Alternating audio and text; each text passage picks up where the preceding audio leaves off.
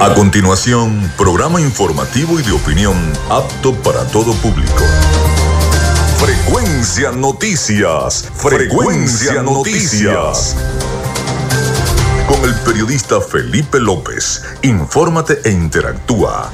Ya comienza Frecuencia Noticias por Fe y Alegría 88.1 FM con todas las voces.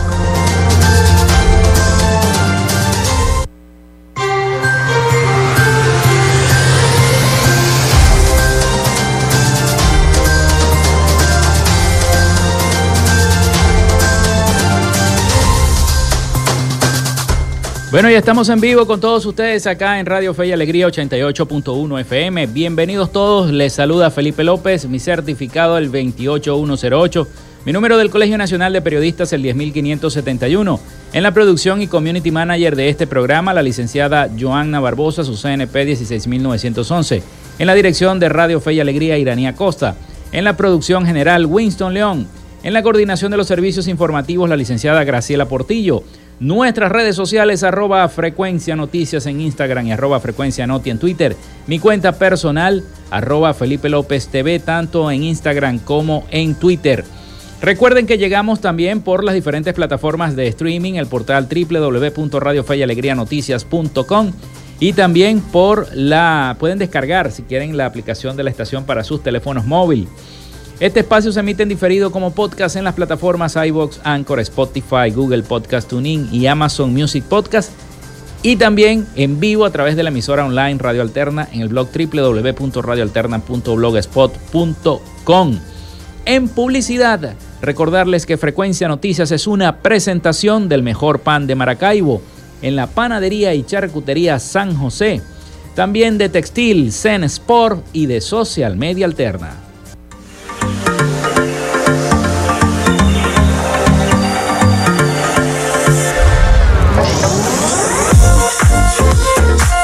Si estás buscando el mejor pan de la ciudad para tu hogar o piensas en un emprendimiento de comida rápida y necesitas el pan de hamburguesa o perro caliente más sabroso de Maracaibo, en la panadería y charcutería San José te estamos esperando, con la mejor atención y el pan más caliente y delicioso.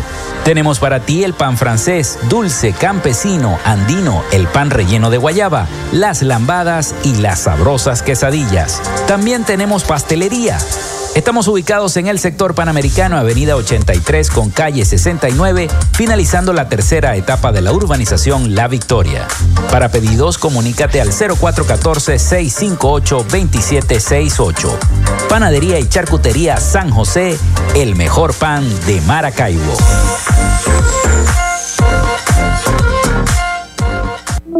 En Textil Sense Sports tenemos más de 30 años de experiencia en confección y bordado de uniformes deportivos, escolares y corporativos. Somos asesores creativos para hacer los uniformes de tus sueños con calidad chemises, camisas, pantalones, monos, franelas deportivas y mucho más. Comunícate por los teléfonos 0412-757-0472, 0414-362-2302 o en Instagram en arroba Textil Sports. Textil Sports. Confección y bordado profesional.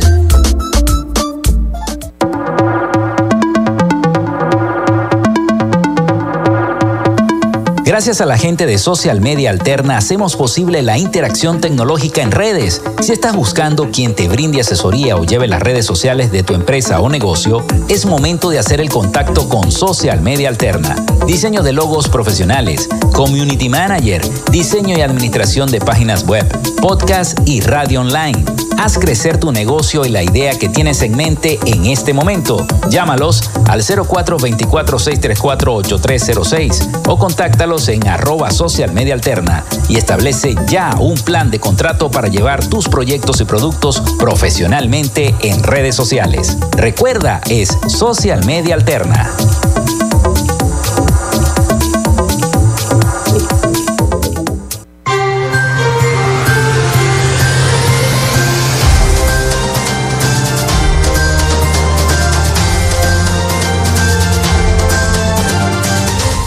Bueno, también estamos en TikTok. Allí nos pueden buscar arroba frecuencia noticias también en TikTok.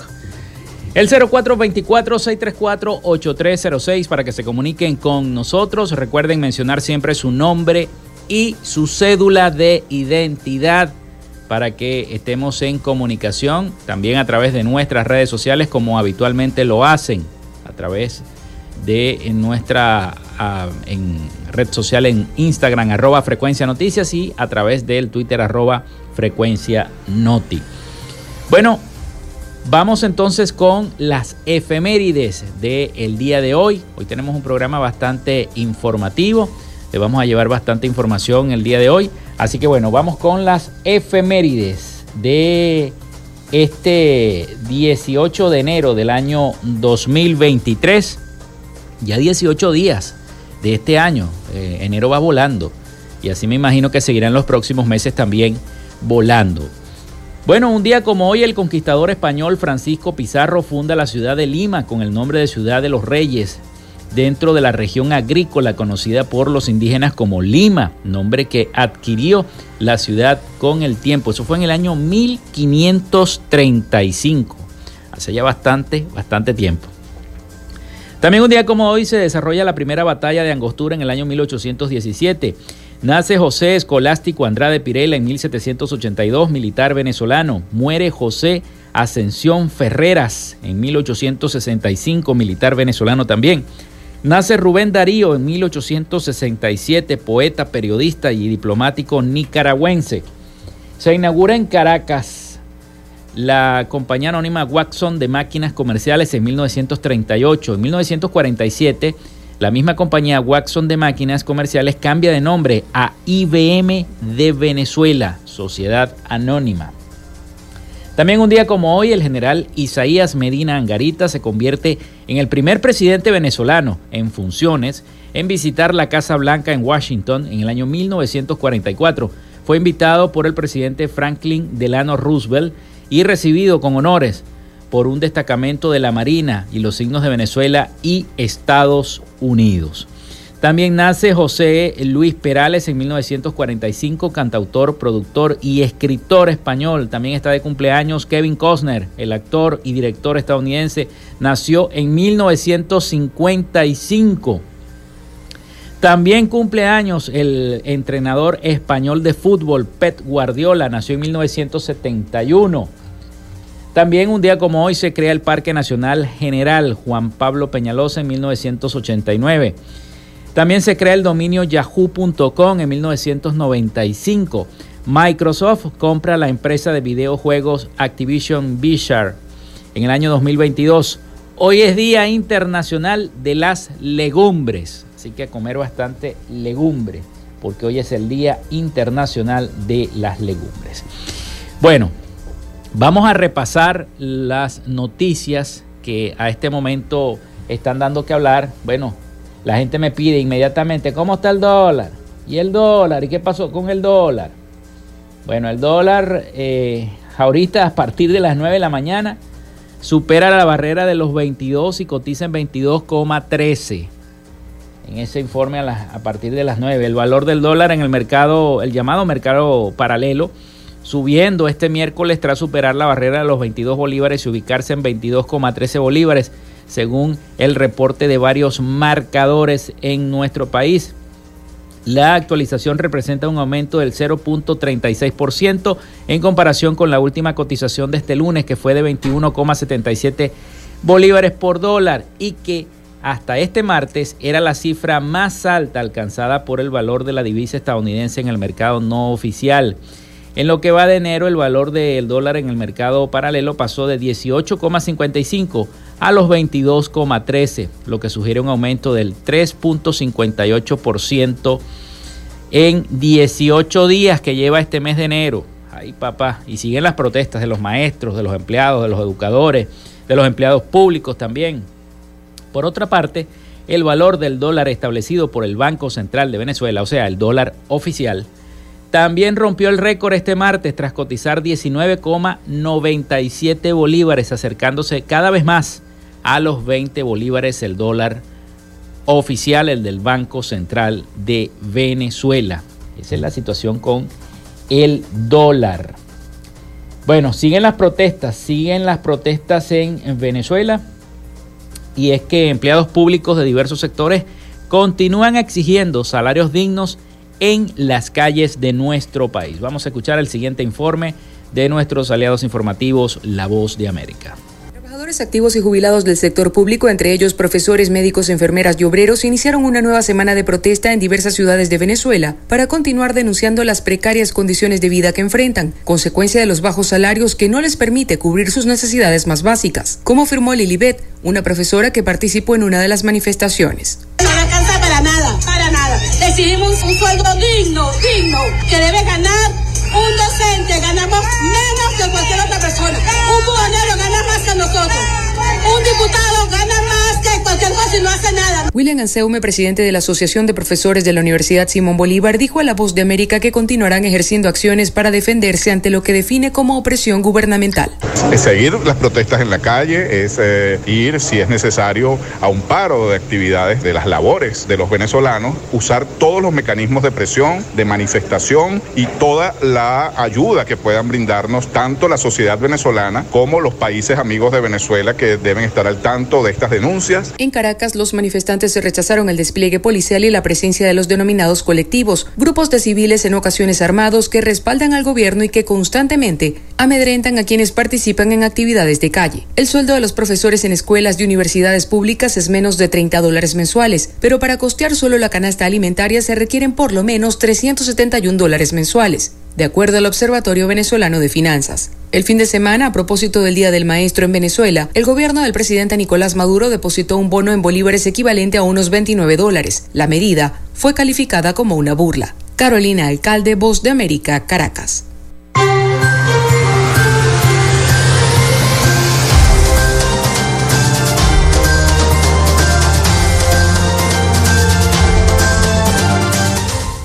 Sin embargo, el presidente Nicolás Maduro llamó este martes a los trabajadores del país a salir a las calles para que protesten en contra de las sanciones impuestas por los Estados Unidos, además de calificar dichas restricciones como una tortura para los venezolanos. Indicó que se debe seguir el ejemplo de los trabajadores de Guayana, haciendo alusión a los obreros de la siderúrgica del Orinoco Sidor, que protestaron varios días para decir basta de sanciones criminales, así lo dijo el presidente Nicolás Maduro.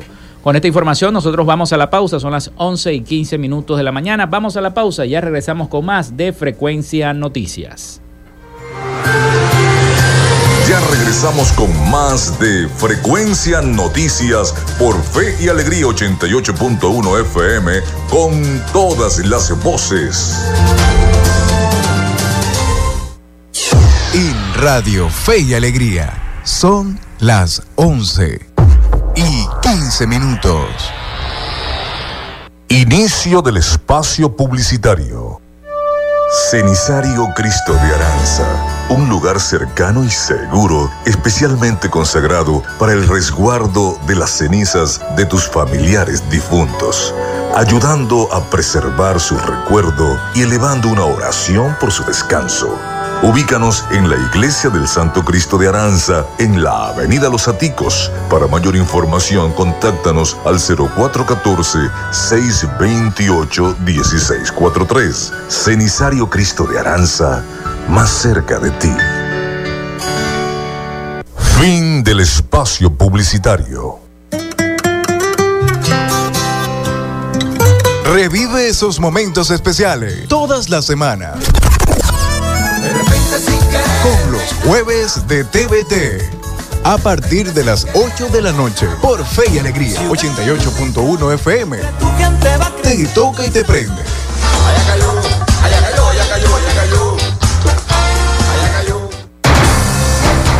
De lunes a viernes, justo a mediodía, usted tiene una cita con la información del momento en punto y seguimos de 12 a 1 de la tarde por la Red Nacional de Radio Fe y Alegría.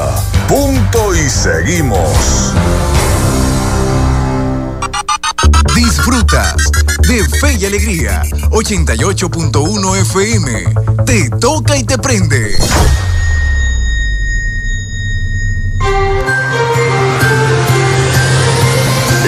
Sintonía de Frecuencia Noticias por Fe y Alegría 88.1 FM con todas las voces.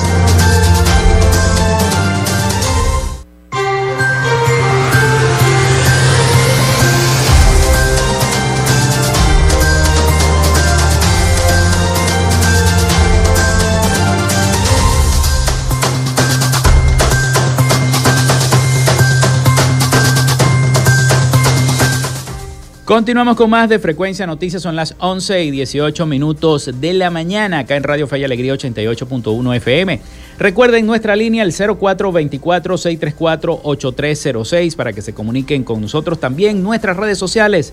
Eh, arroba frecuencia noticias en Instagram y arroba frecuencia noti en Twitter. Por allí también se pueden comunicar con nosotros para que hagamos ese contacto.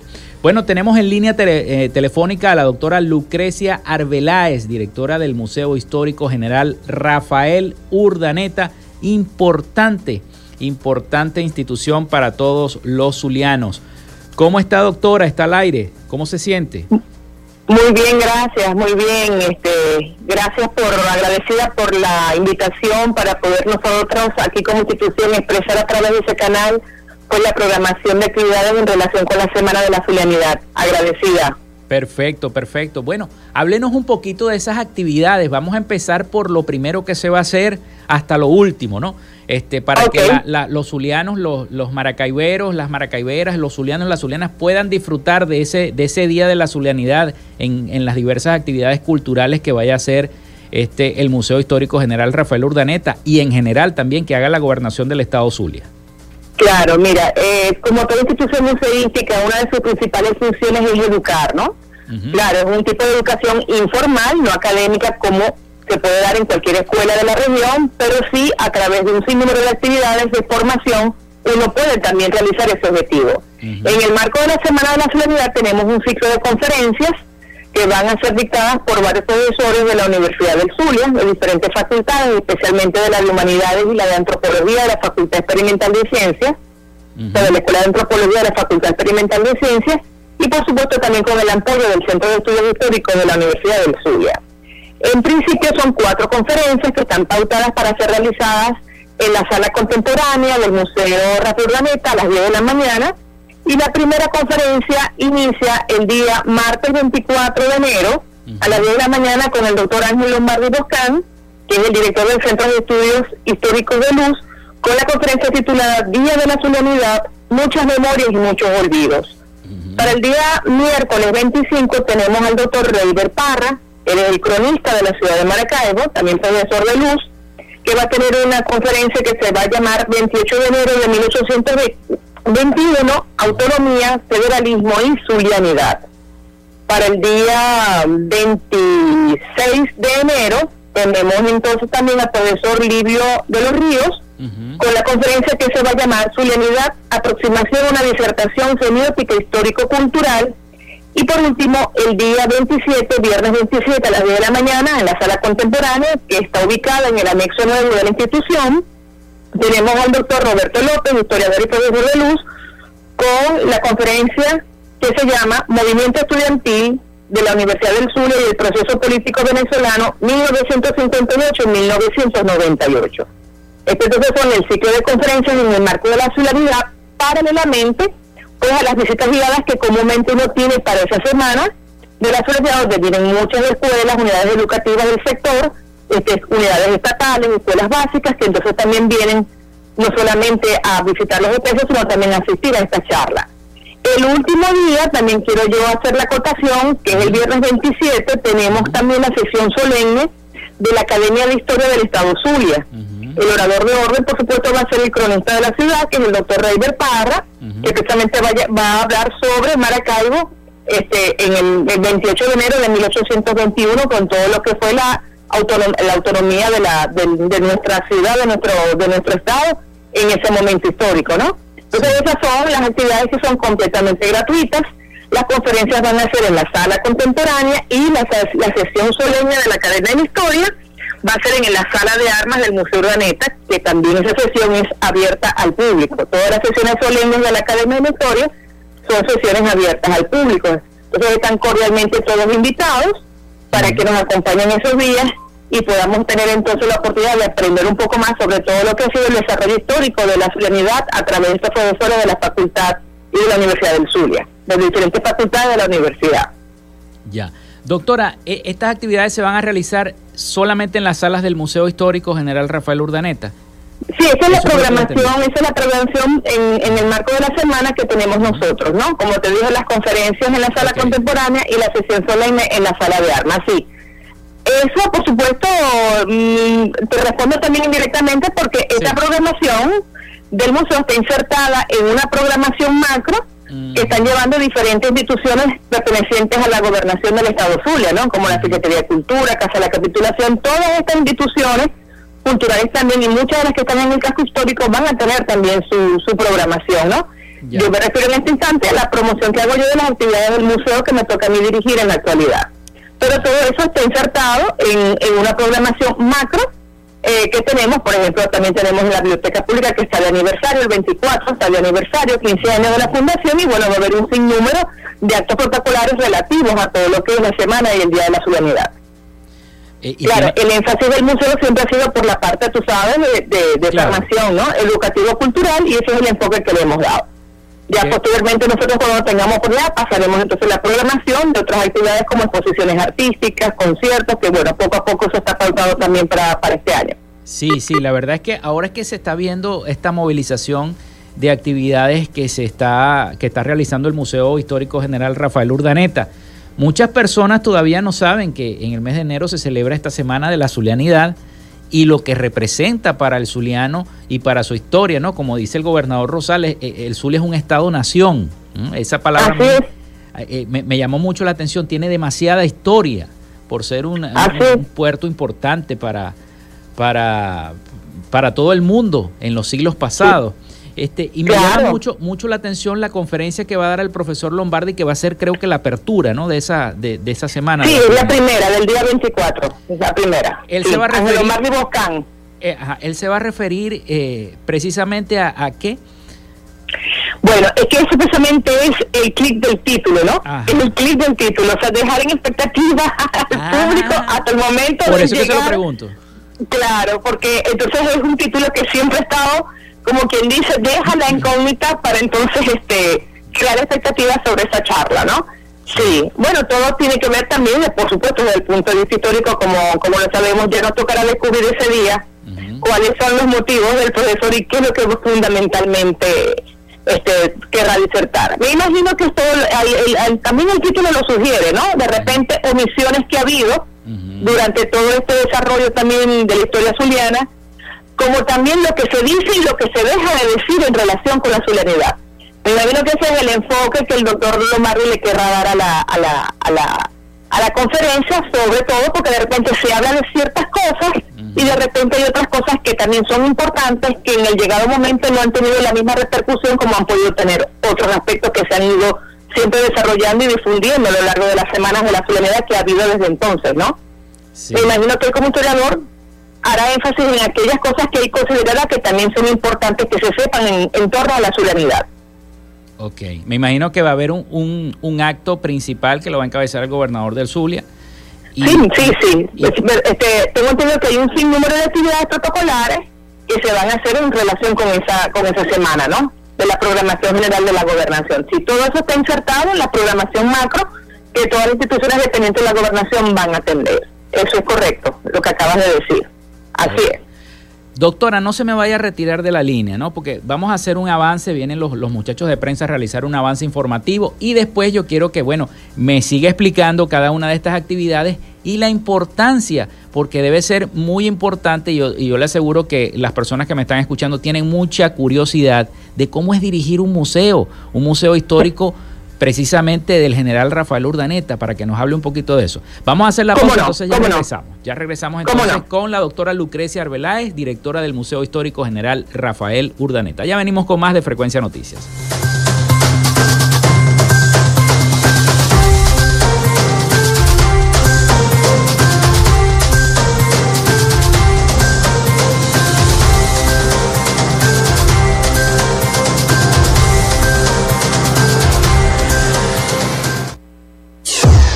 Radio Fe y Alegría. Son las 11 y 27 minutos. Establecemos contacto entre las regiones. Caracas, Maracaibo, Guasdualito, El Tigre, Barquisimeto, Mérida, Tucupita, Ciudad Guayán, Cumaná, Machiques, Paraguaypoa, San Cristóbal, San Fernando de Apure, Maturín, Pariaguán, Anaco, Ciudad Bolívar, San Juan de los Morros, Puerto La Cruz, Nueva Esparta. Esta es la señal de Radio Fe y Alegría Red Nacional, con todas las voces.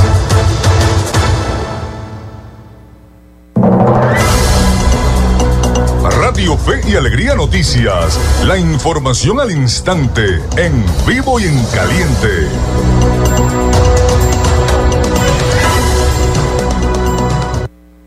Diez y 28 minutos de la mañana. A esta hora les informamos que en la zona sur de Anzuategui se preparan para la, para la peregrinación a la Virgen de la Candelaria desde el Tigre hasta Cantaura. Nuestra compañera Adaibelis Figueroa con la información.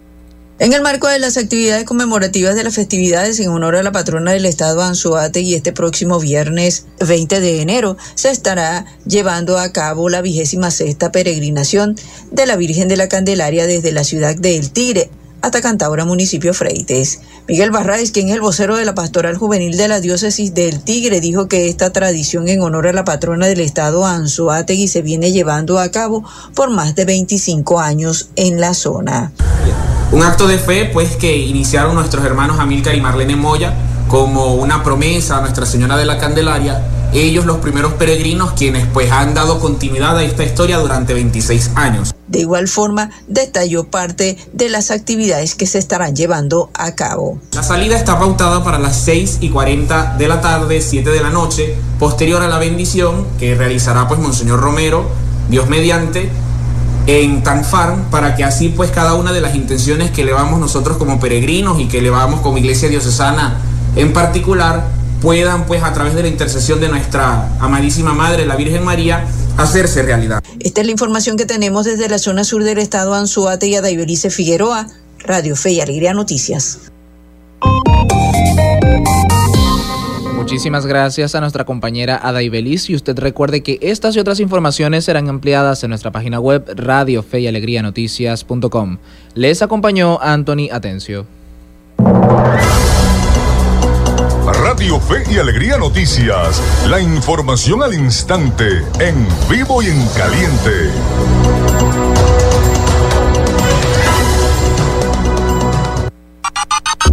Escuchas Fe y Alegría 88.1 FM. Te toca y te prende.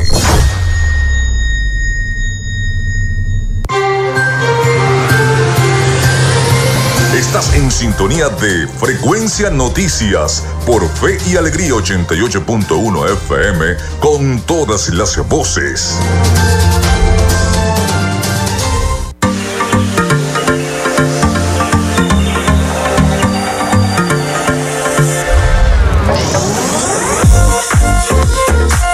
Si estás buscando el mejor pan de la ciudad para tu hogar o piensas en un emprendimiento de comida rápida y necesitas el pan de hamburguesa o perro caliente más sabroso de Maracaibo, en la panadería y charcutería San José te estamos esperando con la mejor atención y el pan más caliente y delicioso.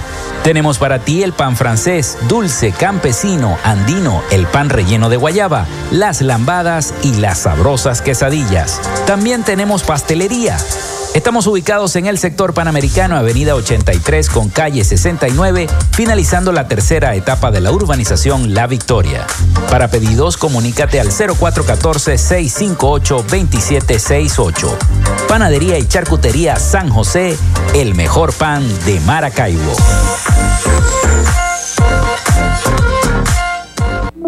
En Textil Zen Sports tenemos más de 30 años de experiencia en confección y bordado de uniformes deportivos, escolares y corporativos.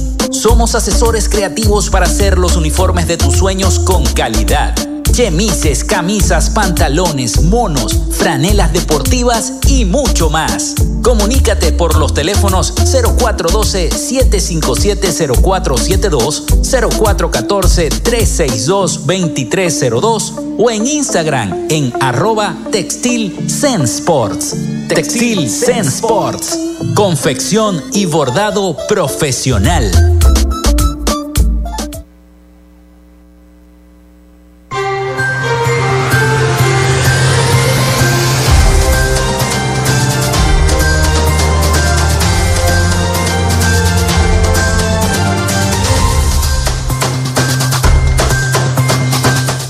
Continuamos con más de Frecuencia Noticias, son las 11 y 33 minutos de la mañana. Recuerden nuestra línea, muchísimas gracias a todas las personas que se están comunicando con la producción del programa a través del 04-24-634-8306 para reportar su sintonía. También nuestras redes sociales arroba frecuencia noticias en Instagram y arroba frecuencia noti en Twitter. Seguimos esta comunicación que tenemos vía telefónica con la doctora Lucrecia Arbeláez, directora del Museo Histórico General Rafael Urdaneta respecto a la Semana de la Zulianidad, pero también, aparte de las actividades que se van a realizar por la Semana de la Zulianidad, las distintas charlas y ponencias que van a dictar distintos catedráticos, historiadores importantes de nuestra región zuliana, es importante también destacar, doctora, si me está escuchando, me está escuchando, estamos en línea. Sí, cómo no, sí. bueno, este, ¿cómo es dirigir un museo? Mucha gente no conoce que el Museo General Rafael Urdaneta está allí anclado en ese sector de Veritas, allí cerquita del Seguro Social de Veritas, cerquita del Hospital de Niños de Veritas. Mucha gente desconoce que el Museo del General Rafael Urdaneta está allí, que tiene tantos años, y cómo es dirigir un museo, cómo es cuidar las cosas que fueron que pertenecieron al general Rafael Urdaneta y que hoy se exhiben, que se hace esos paseos que antes se hacían de las escuelas, dirigidos, eh, coméntenos un poquito acerca de las actividades que realiza usted. Sí, mira, este, vamos a ir respondiendo poco a poco. En relación, en relación con, con la comunidad que rodea el museo, verdaderamente eso para mí, dentro de la gestión que me ha tocado iniciar recientemente, es un reto, porque es como tú dices, mucha gente incluso del sector no ha entrado la primera vez a, ese, a esa institución.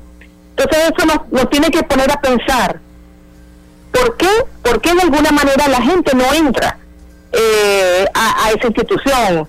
Siempre se ha dicho a nivel incluso internacional y general que siempre dicen que los museos son instituciones elitescas y no es así. Mm. No es así porque fundamentalmente las instituciones también están para, para formar y educar haciendo prácticamente apoyo a lo que es la academia, ¿no? Porque las instituciones museísticas a través de su programación expositiva y museográfica son un complemento a las actividades académicas de una escuela básica, de una escuela del Estado, de una escuela privada, de una escuela pública.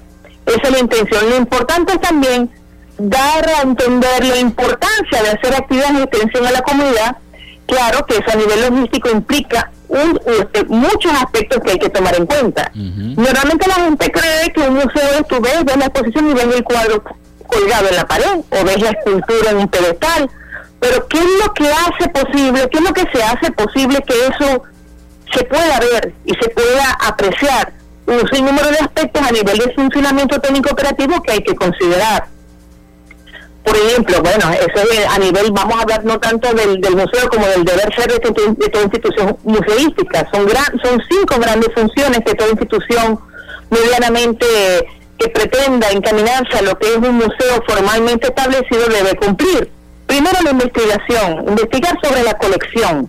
¿verdad? Gracias a Dios tenemos el apoyo del acervo histórico que es nuestro padre, vamos a decirlo así. Nosotros estamos como una entidad adscrita al, al, acervo histórico del Estado Zulia. Hay un sinnúmero de historiadores e investigadores que se encargan también incluso de, conocer de la, la colección y que nos ayuden a nosotros con todo el contenido de las guiaturas y de todo lo que uno debe de alguna manera exponer al público cuando nos van a visitar. Sí. Registrar, o sea, los bienes del museo son al fin y al cabo bienes estatales, estatales que uno tiene que cuidar y preservar. No solamente preservar en físico, tratando de que haya una, un, clima y una ambientación idónea para que no se sigan degradando en el tiempo y en el espacio, pero también preservarlos a nivel de memoria, o sea, que haya una formalidad de inventarios que digan que eso existe y que se corrobore en físico de que esa pieza está con su respectivo número.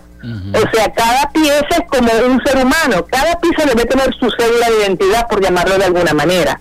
Y esa cédula de identidad, independientemente que el objeto se degrade o no, sigue siendo de ese objeto, no se le puede atribuir a otro, como en el caso que también tenemos nosotros seres humanos. Nuestro número de cédula no debe ser de otra persona. Asimismo, pasa en el ámbito de las colecciones. Conservar un sinnúmero de aspectos climatológicos que el museo tiene que tratar de, ir llevando poco a poco a buen término para que las piezas no se degraden tan rápido como se pueden deteriorar si no hubiera las condiciones mínimas, ¿no? Y eso tendríamos que hablar un poquito de lo que es el proceso de climatización y de humedad que debiera haber en una institución museística acorde con los parámetros internacionales. Porque las instituciones se tienen que regir por los parámetros y protocolos establecidos en ese aspecto a nivel internacional, a través del ICON y otras instituciones, ¿no? Sí. Eh, tenemos también la labor de educar eso es fundamental, en esto estamos ahorita. El enfoque que le hemos querido dar la Semana de la Solemnidad es el proceso de educación, de educar, el enfoque educativo cultural, o sea, darle énfasis a la parte de formación, de que las personas interesadas en esos temas de la solemnidad vayan al museo y tengan un rato no solamente de esparcimiento, sino también de aprendizaje.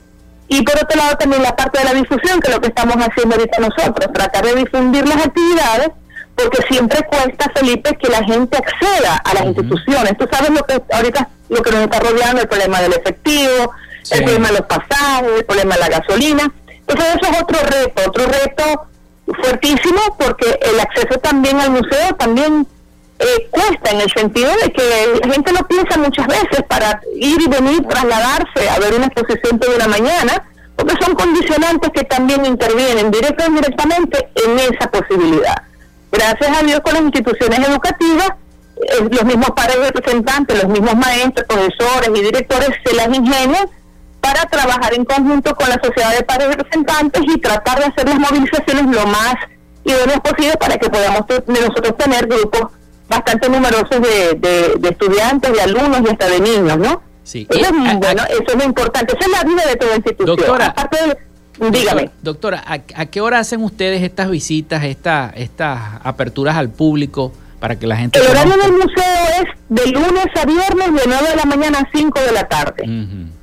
Si quieren alguna visita guiada, hay un correo institucional que se llama programación MHGRU, que son las iniciales del Museo Histórico Regional de Urdaneta, eh, arroba gmail.com, donde pueden ustedes solicitar la visita y nosotros le responderemos de acuerdo a la disponibilidad de espacio y de tiempo, ¿no? Porque entonces esas visitas también tienen unas que le preceden y como te estoy diciendo yo, estamos ahorita en un proceso de ingreso de personal y tenemos que ver cómo hacemos para cumplir medianamente con todas esas solicitudes. Entonces, en principio sería solicitar la visita a través del correo institucional, esperar la respuesta de la, de la, de la institución en relación con, con la, el posible día y hora de la visita y canalizar, dependiendo del grupo de alumnos y de las edades de los alumnos, canalizar la distribución de los grupos dentro del museo. Y por supuesto, adaptando el lenguaje a cada tipo de grupo becario que nos llega a nosotros a la institución. Lunes a viernes de 9 de la mañana a 5 de la tarde. Qué bueno. Y bueno, por supuesto, una persona que quiera, una institución que quiera una visita guiada por el museo, eh, lo puede hacer escribiendo a ese correo que usted acaba de decir. Claro, eso no implica que de repente vienen personas particulares, como por supuesto no, no todo el mundo que accede al museo tiene que ser a través de una solicitud. La solicitud es vía institucional, como de mm. colegios, universidades, que, que requieren llevar incluso hasta iglesias de confesiones religiosas distintas que siempre han tenido la curiosidad y la necesidad de que también su personal se forme a nivel histórico, también lo hacen a través del correo. Pero, por ejemplo, si yo estoy pasando por allí cerca estoy yendo al Seguro Social y de repente quiero entrar al museo a conocerlo, no hay ningún problema, será atendido y será recibido.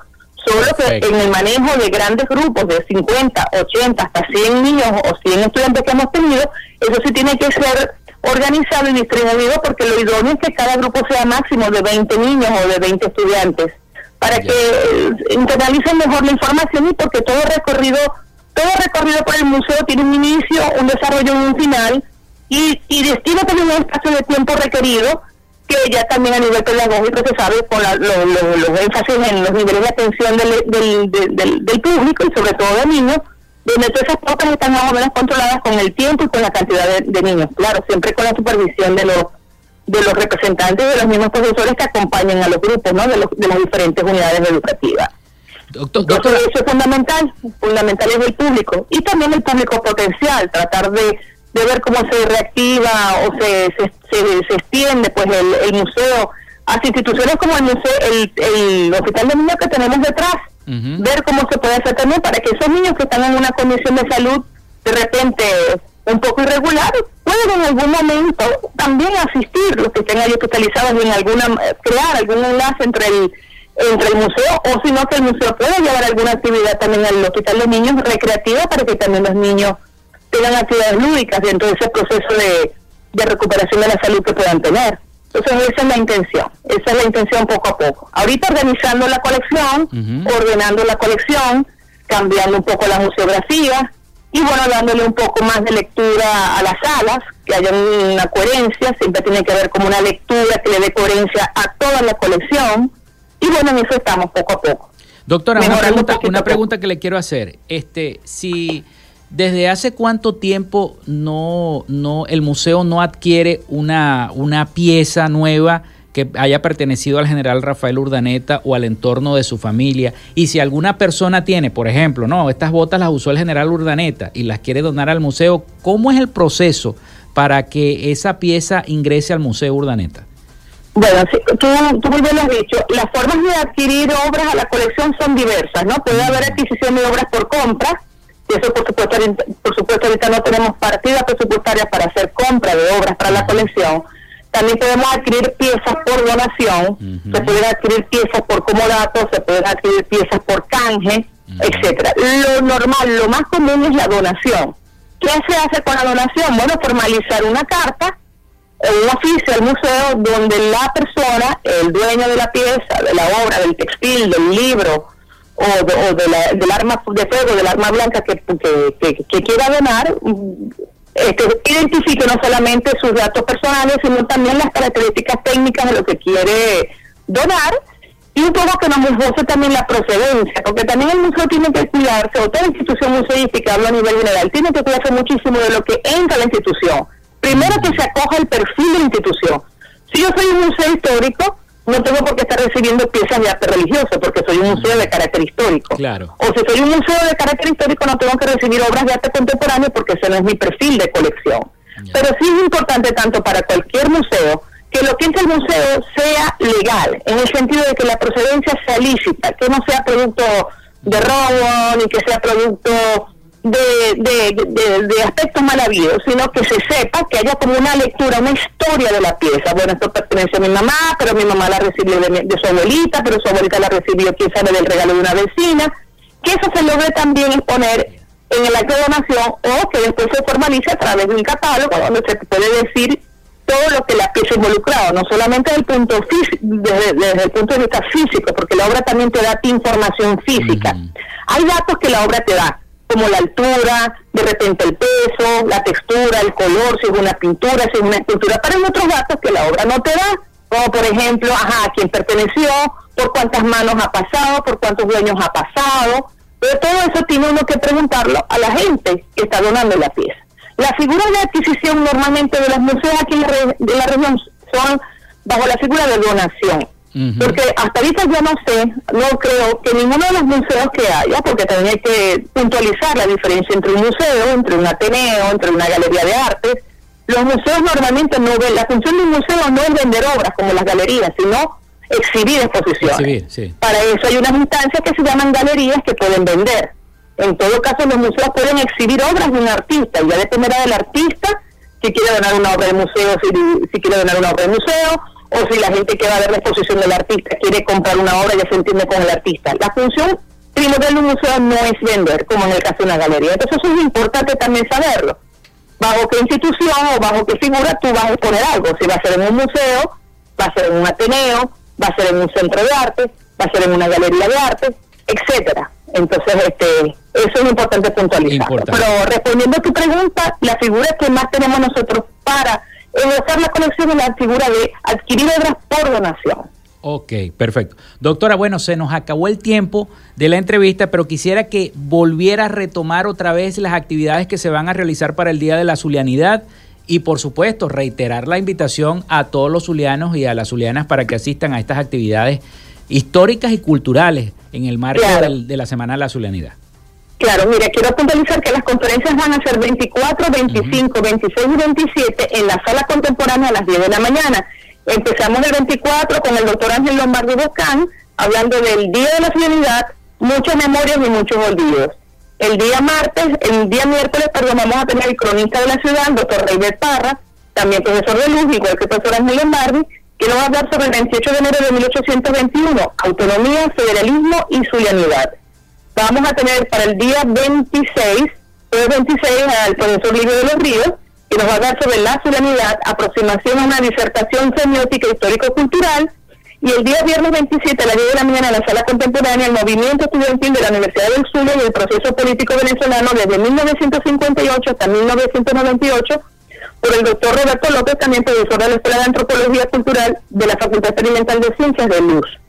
Ese mismo día, 27, paralelamente en la sala de armas va a estar la sesión solemne de la Academia de la Historia, donde ese día el cronista de la ciudad, doctor Reyber Parra, va a hacer el discurso de orden, que se va a llamar también 28 de enero de 1821. Entonces, el día viernes tenemos dos, dos, coinciden dos actividades. Por un lado, la última conferencia y por el otro lado, la sesión solemne de la Academia de Historia que está abierta al público. El que esté interesado en asistir puede asistir a la sala de armas del museo.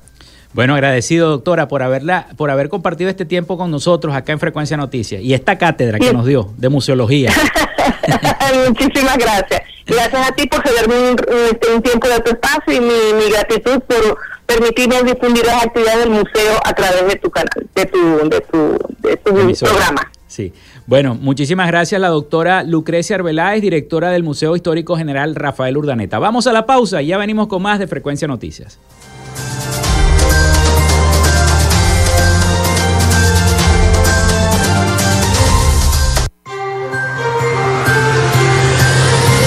Regresamos con más de Frecuencia Noticias por Fe y Alegría 88.1 FM con todas las voces. En Radio Fe y Alegría son las 11 y 49 minutos. El registro electoral es la base de datos que agrupa a todos los ciudadanos que pueden ejercer el derecho al voto. Si eres mayor de 18 años y no estás inscrito o si cambiaste de ciudad o región en los últimos años, escucha. Escucha. Hay una oficina regional electoral del Consejo Nacional Electoral en cada capital del estado donde de manera permanente puedes inscribirte o actualizar tu lugar de residencia, solo con presentar tu cédula de identidad. La meta es que los puntos de inscripción y actualización se multipliquen por todo el país, no menos de uno por municipio. Hazlo ahora y asegura tu derecho al voto. Esta es una recomendación del Observatorio Electoral Venezolano.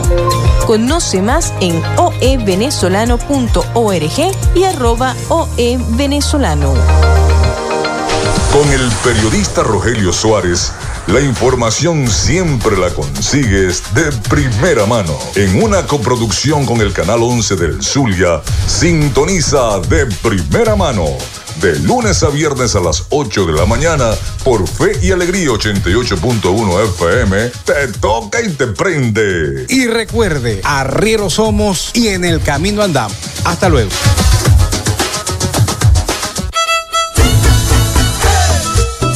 Apágale la fiesta al dengue.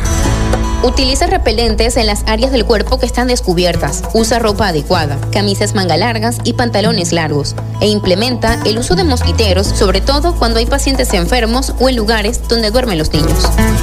Apágale la fiesta al dengue.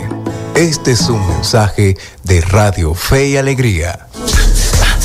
Pana, pican duro. Estás en sintonía de Fe y Alegría 88.1 FM. Te toca y te prende.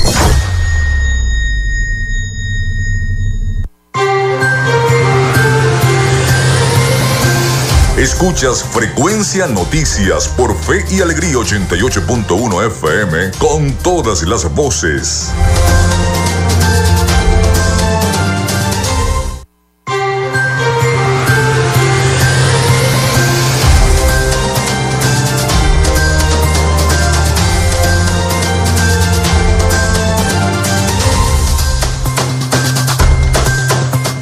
Bien, continuamos con más de Frecuencia Noticias. Son las 11 y 52 minutos de la mañana. Muchísimas gracias a todas las personas que reportaron su sintonía a través de nuestras redes sociales, arroba Frecuencia Noticias en Instagram, arroba de Frecuencia Noti en Twitter y a través del 0424-634-8306. Recuerden siempre mencionar su nombre y cédula de identidad. Vamos con el resumen de las noticias internacionales y de Latinoamérica con el periodista Rafael Gutiérrez Mejías desde Miami con toda la información para Frecuencia Noticias. Adelante, Rafael. Latinoamérica. El hombre que hasta hace un par de meses controlaba la información sobre todo a los nicaragüenses estaría en la cárcel policial del Chipote, en Nicaragua, según han informado varios medios del país centroamericano, de acuerdo a fuentes extraoficiales. Se trata del comisionado general, ahora en retiro, Adolfo Marenco, ex subdirector de la policía y ex jefe de la investigación policial y de inteligencia política, de quien se dice era una de las cuatro personas más poderosas de Nicaragua por la información que manejaba, su cercanía a Daniel Ortega y Rosario Murillo y su papel en la represión política del régimen. Las razones por la posible detención de Marenco aún no están claras. Según la plataforma confidencial, Marenco habría caído en desgracia ante los ojos de Ortega y Murillo tras participar en actos de corrupción y negocios privados no autorizados.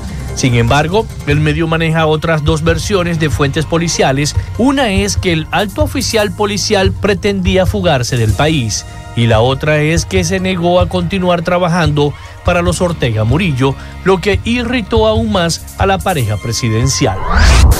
La Comisión Interamericana de Derechos Humanos y su Relatoría Especial para la Libertad de Expresión expresaron su rechazo a la violencia de las protestas en Bolivia que tienen lugar tras el secuestro por parte de las fuerzas represoras de Luis Arce al gobernador de Santa Cruz, Luis Fernando Camacho. La SIC repudió enfáticamente tanto las denuncias de uso excesivo de la fuerza por parte de las fuerzas de seguridad como los actos violentos cometidos por grupos organizados. Se lee en un comunicado emitido en el día de ayer. Los organismos anunciaron que siguen de cerca las manifestaciones que se iniciaron el 28 de diciembre en protesta por la detención de Camacho en el marco del caso Golpe de Estado 2019.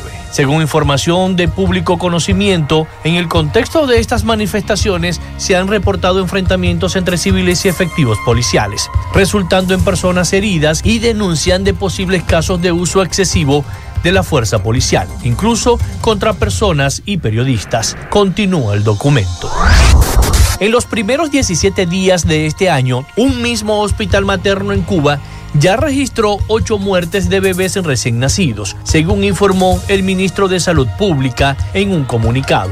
Los ocho infantes que nacieron en el hospital 10 de octubre en La Habana eran prematuros y tenían bajo peso. Cuatro de ellos, detalla el escrito, fallecieron a partir del pasado día 11 con signos presuntivos de sexis. Según la Organización Panamericana de la Salud, es una complicación que tiene lugar cuando el organismo produce una respuesta inmunitaria desbalanceada, anómala frente a una infección, mientras que los demás por otras causas relacionadas con su delicado estado de salud. Este hospital, al igual que todos los existentes en la isla, son públicos, por lo que dependen de manera directa del ministerio y del régimen de Miguel Díaz Canel. El Observatorio Venezolano de Conflictividad Social reportó el día de ayer 28 protestas en varios estados de Venezuela en los que las mayores exigencias eran mejoras salariales así como los de servicios públicos. Las manifestaciones se dieron de acuerdo a la publicación de la organización no gubernamental en su cuenta de Twitter en 10 de los 23 estados del país caribeño, incluyendo Caracas. De acuerdo con el reporte, los principales protagonistas de las manifestaciones pacíficas fueron los docentes de las escuelas Fe y Alegría de todo el país, un movimiento educativo encargado de administrar un grupo de escuelas subsidiadas por el Estado. Desde el inicio de este año, diversos grupos de trabajadores han protagonizado manifestaciones en todo el país, debido a la severa devaluación que ha sufrido la moneda desde finales del año pasado. Estas protestas se han incrementado durante los últimos días cuando el precio del dólar ha seguido en ascenso y el gobierno de Caracas ha omitido algún tipo de medidas para paliar la situación. Hasta acá nuestro recorrido por Latinoamérica para Frecuencia Noticias con el CNP 12562 Rafael Gutiérrez. Latinoamérica.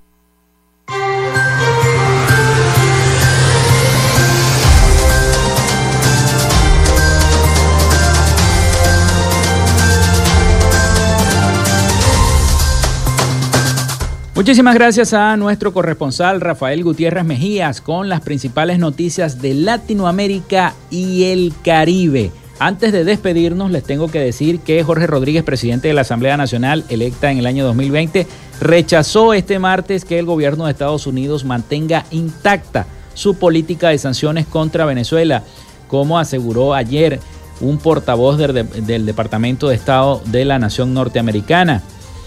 Insistió en que eh, el gobierno liderado por el presidente Nicolás Maduro no se doblegará frente a ningún poder extranjero que intente regir los destinos de la República y que seguirán derrotando el bloqueo y las sanciones impuestas, así lo dijo Jorge Rodríguez. Con esta información nosotros damos por punto final a otra frecuencia noticias. Elaboramos para todos ustedes en la producción y community manager, la licenciada Joanna Barbosa, su CNP 16911. En la dirección de Radio Fe y Alegría, Irania Costa. En la producción general, Winston León. En la coordinación de servicios informativos, la licenciada Graciela Portillo. Y en el control técnico y conducción, quien les habla Felipe López, mi certificado el 28108, mi número del Colegio Nacional de Periodistas el 10571. Recuerden que Frecuencia Noticias fue una presentación del mejor pan de Maracaibo en la panadería y charcutería San José, ubicada en la tercera etapa de la urbanización La Victoria, de Textil Zen Sport y de Social Media Alterna. Nos escuchamos mañana con el favor de Dios y la Virgen de Chiquinquirá. Pasen todos un feliz y bendecido día. Hasta mañana.